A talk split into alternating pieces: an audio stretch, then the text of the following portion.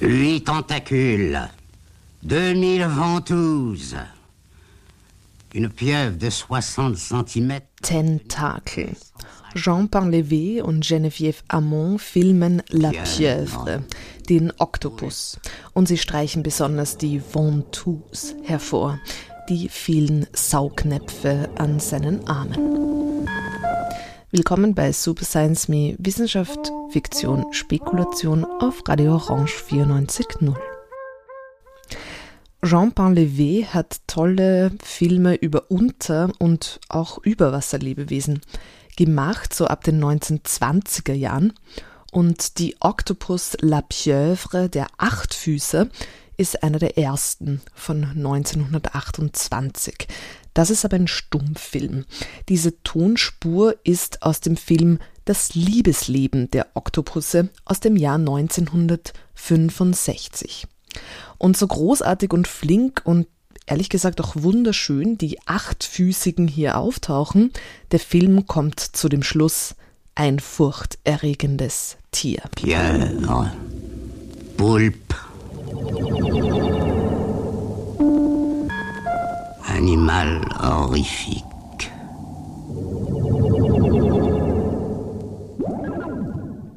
Dreiundzwanzig Filme von Pain-Levé sind in einer Sammlung zusammengeführt worden und die trägt den Titel Science is Fiction. Ja, wo Tentakel sind, da ist die Science Fiction nicht weit und dort bedeuten sie ja oft auch nichts Gutes. Man denke an das vielleicht berühmteste tentakuläre Monster, den Cthulhu von H.P. Lovecraft. Den werden wir in dieser Episode auch noch besungen hören. Aber das Blatt hat sich auch längst gewandt. Die Tentakulären werden in zeitgenössischer Science Fiction nicht mehr unbedingt darum eingeschrieben, um Grauen hervorzurufen. American International presents Tentacles. It slept until man disturbed it. Then it woke with a fury no man could control, rising from the ocean floor to bring destruction and death. Sondern heute werden Tentakel auch als Einladungen verstanden, sich auf das einzulassen, was einem auf den ersten Blick fremd erscheint. In dieser Ausgabe von Super Science Me Wissenschaft, Fiktion und Spekulation besuchen wir alte, geliebte, bekannte bzw. unbekannte, die tentakulären und heute speziell Oktopusse bzw. Tintenfische. Wir bleiben aber noch etwas beim schlechten Ruf, beim Image der Kopffüßer, nämlich lesen wir das soeben erschienene Buch Der Krake Geschichte und Gegenwart einer politischen Leitmetapher von Uwe Lindemann. Dann geht es in Richtung spekulative Philosophie mit Willem Flusser und seiner Fabel vom Vampir-Tintenfisch und Donna Haraways tentakulärem Denken.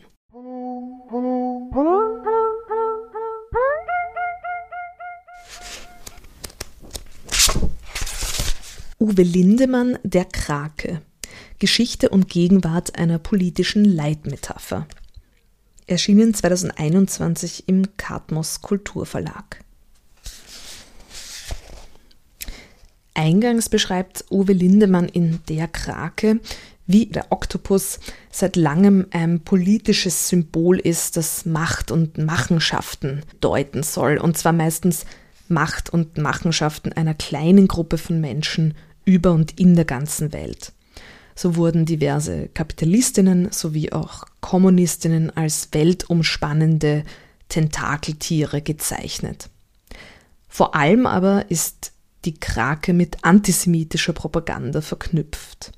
Denn diese Darstellung des Erdballs, auf dem eine Krake sitzt, die ist vorwiegend geprägt von einer Karikatur aus dem Jahr 1938 von Josef Sepp Planck, der unter dem Pseudonym Seppler gezeichnet hat. Diese Karikatur zeigt Winston Churchill als blauen Oktopus, der sich eben die Erde krallt und über seinem Kopf ist ein Davidstern.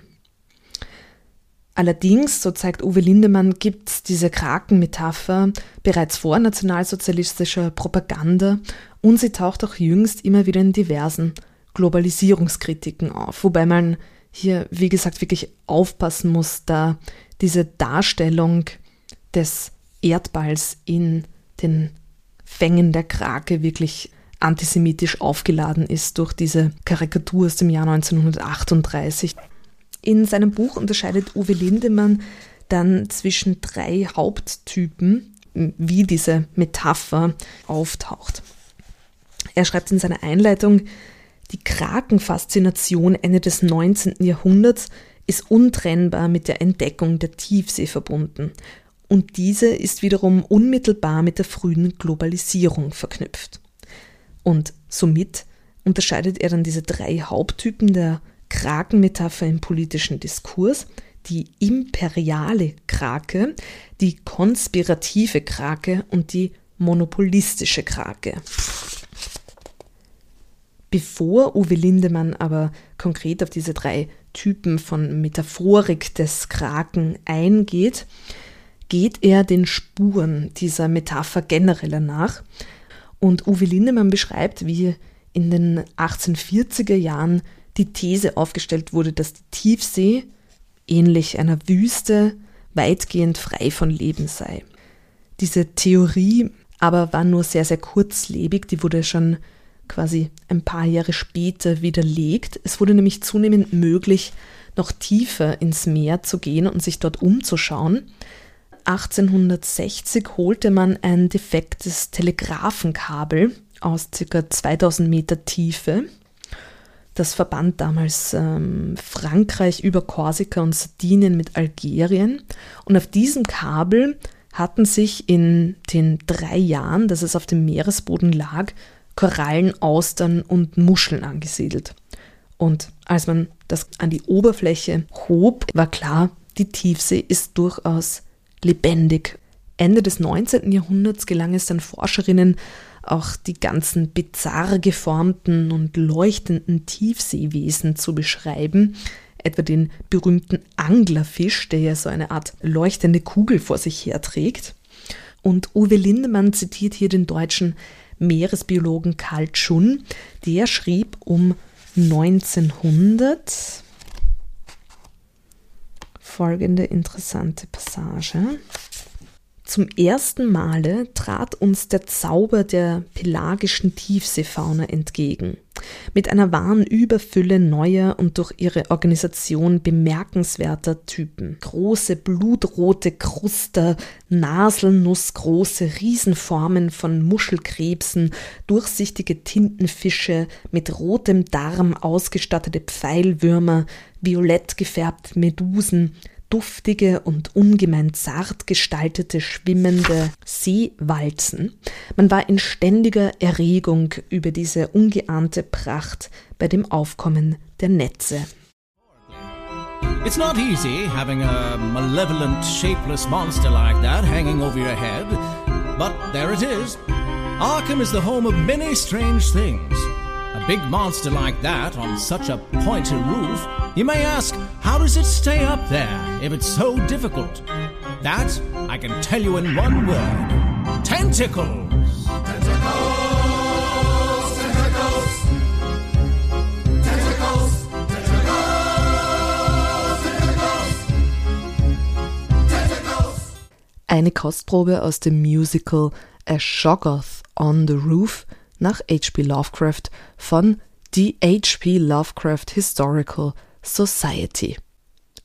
Nun aber zurück in die Tiefen der Tiefsee des 19. Jahrhunderts. Noch dazu, 1861 wurde auch das erste Mal ein Riesenkalmar gesichtet und harponiert, und zwar vor Teneriffa von einem französischen Schiff, die Alecton. Und Uwe Lindemann schreibt dann von so gewissen ambivalenten Gefühlen der Menschen und der Wissenschaft des 19. Jahrhunderts gegenüber der Tiefsee, die, wie sich jetzt auch in diesem Karl Schun-Zitat schon ausdrückt, fasziniert sind, aber äh, die Tiefsee auch als so das total andere und auch gewissermaßen äh, eher angsteinflößendes wahrnehmen. Und Uwe Lindemann schreibt dazu, einerseits lässt sich eine ausgeprägte ästhetische Faszination für das außergewöhnliche Leben dort beobachten, andererseits bleibt sie ein Raum, an dem unvorhersehbare und grauenhafte Überraschungen lauern können.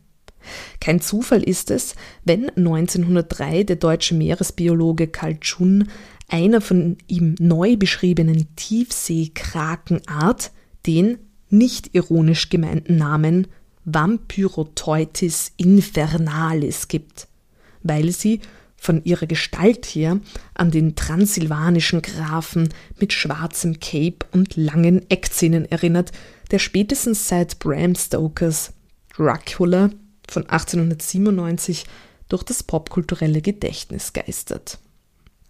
Wir kommen gleich äh, mehr dann zum Vampiroteutis Infernalis, der auch andere Philosophen und Kulturwissenschaftler zum Fabulieren und Spekulieren angeregt hat. Lindemann betont aber auch hier, dass die Tentakulären als Perspektivenverschieberinnen eingeladen werden. Sie sind uns nah und doch extrem fremd. Sie sind sozusagen terrestrische Aliens.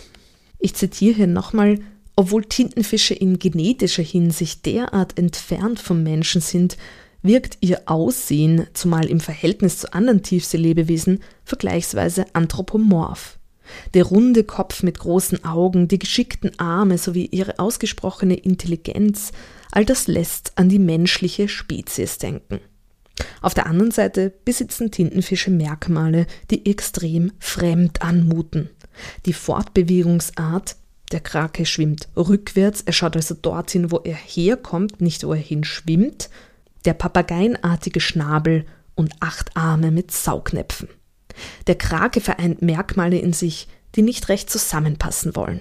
Er ist Fisch, Vogel, Mensch und Schnecke in einem, ein monströser Hybrid, oder, wie es im Bericht der Alekton heißt, eine unfertige, unausgereifte Form. Das findet sich übrigens in einem Abschnitt des Buches, das der große Sauger heißt. 2000 Ventouses. Nicht nur befand man diese wandelbare Form und die Farbe der Cephalopoden, also der acht oder in dem Fall auch zehn Füße, je nachdem, ob es sich um einen Oktopus, um einen Tintenfisch handelt, aber dieser Kopffüße als hässlich. Aber nicht nur das, es hielt sich auch hartnäckig der Glaube, dass ihre Saugnäpfe tatsächlich zum Saugen dienen. Und zwar nicht nur zum Ansaugen ihrer Opfer, sondern zum Aussaugen ihrer Opfer. C'est la machine pneumatique qui vous attaque. Vous avez affaire au vide ayant des pattes, ni coup d'ongle ni coup de dents, une scarification indicible, une morsure est redoutable. Da wird man von einer pneumatischen Maschine angegriffen. Man bekommt es mit dem Leeren zu tun. La ventouse, c'est vous-même qui entrez dans la bête. Keine Fänge, keine Zähne, nein. Man wird auf unbeschreibliche Weise geschröpft. Ein Biss ist furchtbar. Aber diese Aussaugung ist furchtbarer. Das entsetzliche, lebendig gefressen zu werden, wird von dem Unsäglichen übertroffen, lebendigen Leibes ausgetrunken zu werden. une pesée immonde. Votre sang jaillit et se mêle affreusement à la lymphe de mollusques. Das ist aus Victor Hugos Die Arbeiter des Meeres, Victor Hugo, Les Travailleurs de la mer. veröffentlicht 1866. In dieser Zeit, im so Mitte, Ende des 19. Jahrhunderts, also wo wirklich der Krake als die Horrorgestalt per se auftritt. Ein weiterer literarischer Krakenkampf, der zur Berühmtheit wurde, ist zu finden in Jules Verne's Buch 20.000 Meilen unter dem Meer aus dem Jahre 1870. Jules Verne, 20 000 lieues sous les mers. Und auch daraus zitiert Uwe Lindemann ein paar Stellen, wo eben diese angsteinflößende Form des Cephalopoden besonders eindrücklich beschrieben wird. La bouche de ce monstre, un bec de corne fait comme le bec d'un perroquet, Nun konnten wir auch das Maul aus unmittelbarer Nähe betrachten. Es ähnelte wirklich einem Papageienschnabel. Die Zunge aus Horn, er war mit mehreren Reihen spitzer Zähne besetzt. Welch skurriler Einfall der Natur. Ein Weichtier mit Vogelschnabel. Quelle fantaisie de la nature. Un bec d'oiseau à un mollusque. Und so wurden eben die Cephalopoden nach und nach zu Monster und abscheulichen Kreaturen in das kulturelle Gedächtnis geschrieben. Animal horrifique. Übrigens schreibt dann äh, Uwe Lindemann auch noch etwas zu 20.000 Meilen unter dem Meer von Jules Verne. Und zwar, dass hier eine ausschließlich männliche Welt geschildert wird. Ich zitiere, aber gerade deswegen ist der Einbruch des Fremden in Gestalt der Riesenkraken umso bedrohlicher. Auch wenn die weibliche Semantik des Kraken bei Verne nicht explizit sichtbar ist, so ist sie gleichwohl im fundamentalen Anderssein des Meerestieres präsent. Was man für Verne feststellen kann, gilt für viele Krakenbilder der Folgezeit. Mag auch die weibliche Semantik nicht ausdrücklich aufgerufen werden, gegen die Andersartigkeit des Kraken setzt sich stets eine maskuline Welt zur Wehr, die ihr Territorium, ihre Rationalität, ihre Ordnung und Identität verteidigt. Le malheureux, saisi par le tentacule et collé à ses ventouses, était balancé dans l'air au caprice de cette énorme trompe. Der Unglückliche wurde von den schrecklichen Saugnäpfen des Krakenarms festgehalten, der sich um ihn geschlungen hatte, und hoch in die Luft geschwenkt. Dabei schrie er verzweifelt um Hilfe. Der Ärmste war verloren. Niemand konnte ihn aus der tödlichen Umarmung befreien. Es nützte auch nichts, dass Captain Nemo dem Ungeheuer noch einen zweiten Arm abhieb. Und Uwe Lindemann geht dann wie angekündigt auf die drei Formen der politischen Metapher des Kraken ein, nämlich auf die imperialistische, die monopolistische und die konspirative Krake. Wir wollen aber bei dieser ambivalenten Andersartigkeit der Kraken bleiben, die eben nicht nur als abschreckend und grauenerregend dargestellt werden kann, wie das, ähm, wie Uwe Lindemann zeigt, im 19. Jahrhundert sehr oft eingesetzt wurde, sondern durchaus auch äh, vielversprechend ist für ein philosophisches Nachdenken, wenn man nämlich versuchen will, das andere zu denken, und zwar nicht in einem Othering, sondern in einem Bezug auf das eigene und vielleicht diese Abgrenzung auch gewissermaßen brüchig machen oder schon in vornherein in Frage stellen und natürlich in einem spekulativen Sinn auch sich zu denken, alles könnte ja auch ganz anders sein.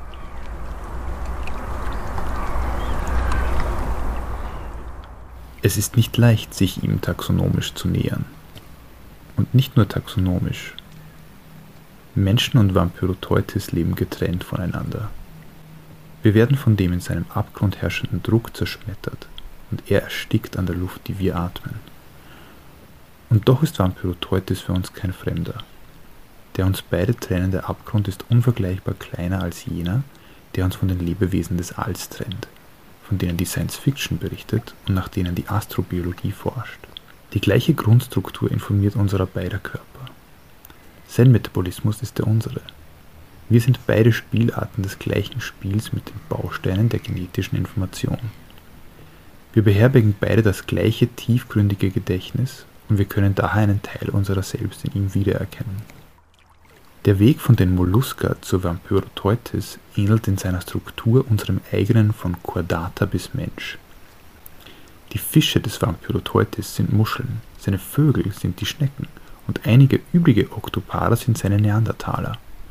Doch hat dieser Text nicht die Absicht, darauf einzugehen, sondern die biologische Grundstruktur des vampyroteutischen Daseins in den Griff zu bekommen. In dieser Grundstruktur nämlich werden einige Züge des menschlichen Daseins ersichtlich. Andere wieder erscheinen darin völlig verwandelt. Zwei einander gegenüberstehende Spiegel. Einander spiegelnde Spiegel. Ist das nicht die Absicht einer jeden Fabel? Das ist der allerletzte Satz des Vampyroteutis Infernalis, einem ganz eigenartigen Geschenk, das Wilhelm Flusser, der Medientheoretiker und Philosoph, seinem Freund dem Künstler Louis Beck, macht. Und zwar schenkt Flusser Louis Beck diesen eigentümlichen Text über den Vampir-Tintenfisch. Einander spiegelnde Spiegel, ist das nicht die Absicht einer jeden Fabel? Wer aber Spiegel sagt, sagt auch Reflexion oder Spekulation und somit auch Philosophie. So schreibt Paola Bozzi diesen Satz weiter oder dieses Zitat von Flusser weiter und zwar in ihrem Aufsatz durch fabelhaftes Denken, Evolution, Gedankenexperiment, Science und Fiction, in dem sie über diesen Text Vampiroteutis Infernalis von Willem Flusser nachdenkt. Und der Spiegel, das haben wir schon in äh, vorigen Episoden geklärt, der hat natürlich was mit dem Spekulativen zu tun, während Spekulari, von dem äh, unser Begriff der Spekulation quasi direkt abstammt, ja so viel bedeutet wie von einem höheren Standpunkt aus etwas ausspähen, wurde Spekulari und die Spekulation auch schon früh mit dem Spekulum, dem Spiegel verbunden. Somit kann ein Spiel mit verzerrenden Spiegeln aufgebaut werden, dank dem wir die Grundstruktur unseres eigenen Daseins aus weiter Entfernung und verzerrt wiedererkennen können. Ein derart reflektierendes Spiel soll erlauben, eine zwar sehr distanzierte, aber nicht transzendente Sicht auf uns selbst zu gewinnen. Die Sicht ist nicht transzendent, weil sie nicht wie etwa die wissenschaftliche von einem über die Welt schwebenden Standpunkt aus, zum Beispiel vom Objektiven, auf den Menschen hinunterschaut, sondern vom Standpunkt des Vampyroteutis und der ist ja mit uns auf der Welt. Er ist ein Mitsein, was demnach hier beabsichtigt wird, ist nicht Wissenschaft, sondern eine Fabel. Der Vampiroteutis Infernalis von Willem Flusser ist tatsächlich eine extrem äh, spekulative Fabulation. Und zwar, wie Paola Bozzi schreibt, ein strategisch, eine strategisch eingesetzte Fiktion, ein Gedankenexperiment, mit der er neue verblüffende Perspektiven auf die Wirklichkeit oder die Welt ermöglicht. Und diese Art des Schreibens ist insofern auch eine kritische Antwort auf die aufklärerische Moderne und diese Idee entkörpertes Denken. Also die Idee, man könnte alles in den Sehsinn und in die Logik verlagern und die Sinne und die körperlichen Erfahrungen, das körperliche Empfinden und das körperliche Denken aus der Philosophie ausschließen. Und Paola Bozzi beschreibt das in Bezug auf den Vampiroteutis Infernalis, aber auch auf andere Texte von Wilhelm Flusser mit dem Begriff des Tasten. Man muss sagen, das wird vielleicht in dem Text besonders deutlich, aber auch in den eher konventionellen Texten von Flusser. Der ist ein unglaublich ähm, origineller und auch wirklich äh, oft sehr lustiger Philosoph, indem er Begriffe sehr genau ansieht und ihren unterschiedlichen Bedeutungen nachgeht und die dann auch sehr wörtlich nimmt. Und als Medienphilosoph interessiert er sich natürlich brennend für Tasten im Sinne von und was äh, das dieses Tasten und diese Ta Tasten, die wir tagtäglich bedienen, mit dem Ertasten der Welt zu tun hat. Und da ist natürlich äh, der Vergleich unseres Ertastens der Welt mit dem Vergleich des Ertastens der Welt des Vampiroteutis Infernalis sehr spannend, weil der hat natürlich ganz andere Sinnesorgane zur Verfügung. Paolo Bozzi schreibt dazu, das Meereswesen bearbeitet ertastend seine Wirklichkeit auf ganz spezifische Weise, so wie der Philosoph die Welt ertastend behandelt, um sie zu erfassen und zu begreifen. Die Welt des Vampyroteutis wird nicht mit Händen, sondern mit Tentakeln begriffen. Die Welt, die wir Menschen auffassen, steht fest, wie die Äste, die wir ursprünglich fassten. Wir müssen sie erfahren, durchschreiten, um sie aufzufassen denn die zehn Finger unserer auffassenden Hände sind Glieder von Fortbewegungsorganen. Vampyroteutis hingegen fasst seine Welt mit acht den Mund umzingelten Tentakeln auf, die ursprünglich dazu dienten, den Nahrungsstrom in den Mund zu fächeln. Die von Vampyroteutis aufgefasste Welt ist ein flüssiger, zentripetaler Strudel. Er fasst sie auf, um die einzelnen Einflüsse der Welt auf ihn zu unterscheiden. Seine Tentakel, analog zu unseren Händen, sind Verdauungsorgane. Unsere Auffassungsform ist aktiv. Wir bereisen eine stehende und bestehende Welt. Seine Auffassungsform ist passiv, passionell, leidenschaftlich. Er nimmt eine auf ihn zuströmende Welt auf. Und in ganz ähnlicher Weise sind wir dann natürlich auch gleich bei Donna Haraway, die hier auch nicht fehlen darf, weil die ja explizit vom tentakulären Denken spricht, das natürlich sehr, sehr stark mit unseren Fragen des spekulativen Denkens verknüpft ist. Also Donna Haraway sagt, ähm, Tentare, da steckt eben das Fühlen drin, das Tasten drin, aber eben auch so eine Herangehensweise des Versuchens. Tentare heißt ja auch etwas probieren, etwas versuchen. Und ihre Tentakulieren, die sie dann beschreibt, das sind natürlich schon Oktopusse. Das ist auch ein besonders hübsches Bild eines Oktopusses in ihrem Buch Staying with the Trouble, das ähm, auf Deutsch als unruhig bleiben übersetzt wurde. Aber sie beschreibt auch den Menschen als ein tentakuläres Wesen. Alles, was sie sagt, das Digits hat, also quasi so tastende Finger zum Beispiel, also unsere zehn Finger, denkt sie sich dann auch so spekulativ als Tentakeln. Alles, was Digits hat, kann tentakulär der Welt begegnen, eines ähm, Herantastens, eines vorsichtigen Herantastens, das immer auch aus der eigenen Situation heraus passiert. Die Sicht ist nicht transzendent, weil sie nicht wie etwa die wissenschaftliche von einem über die Welt schwebenden Standpunkt aus, zum Beispiel vom Objektiven, auf den Menschen hinunterschaut, sondern vom Standpunkt des Vampyroteutis und der ist ja mit uns auf der Welt. Er ist ein Mitsein. Was demnach hier beabsichtigt wird, ist nicht Wissenschaft, sondern eine Fabel. Und eine weitere Stelle im Vampyroteutis Infernalis erinnert ganz stark an Donna Haraway. Und zwar dort, wo es um das Gewebe geht. Das Leben diese schleimige Flut, die den Erdball umhüllt, die Biosphäre in unserem Lebensgefühl nach ein Strom, dessen Ziel wir selbst sind. Konkret ist die Umwelt kurz und gut das, was wir erleben. Und wir sind kurz und gut das, wo die Umwelt erlebt wird. Es geht um ein Gewebe konkreter Relationen. Die Dinge der Umwelt sind nichts als Knoten dieses Gewebes und wir selbst sind derartige Knoten. Wir sind mit diesen Dingen verknüpft, sie sind für uns da. Und die Dinge sind mit uns verknüpft. Wir sind für sie da.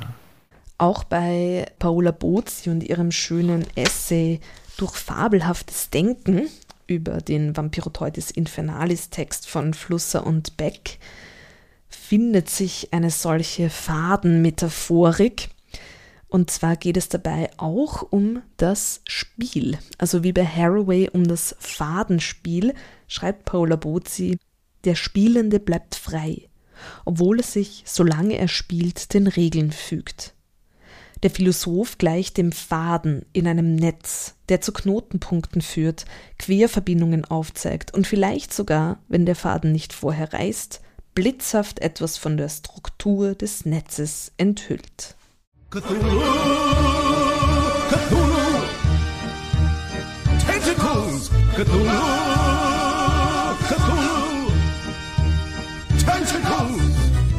Noch einmal ein klitzekleiner Ausschnitt aus dem Cthulhu H.P. Lovecraft inspirierten Musical A Shoggoth on the Roof. Alle Informationen dazu gibt es in den Show Notes. Das war Super Science Me Wissenschaft Fiktion Spekulation Nummer 4 über tentakuläre Spekulationen. Danke an Luis Belzung und Harald Pamminger für das Lesen der tentakulären Zitate aus Büchern von Willem Flusser, Victor Hugo und Jules Verne. Danke an euch fürs Zuhören. Alle Infos zu den angegebenen Büchern gibt es auch in den Shownotes dieser Ausgabe und alle Ausgaben von Super Science Me gibt es im CBA-Archiv der Freien Radios und auf dem Podcast-Feed. Julia Grillmeier sagt Danke fürs Zuhören und bis bald bei Super Science Me.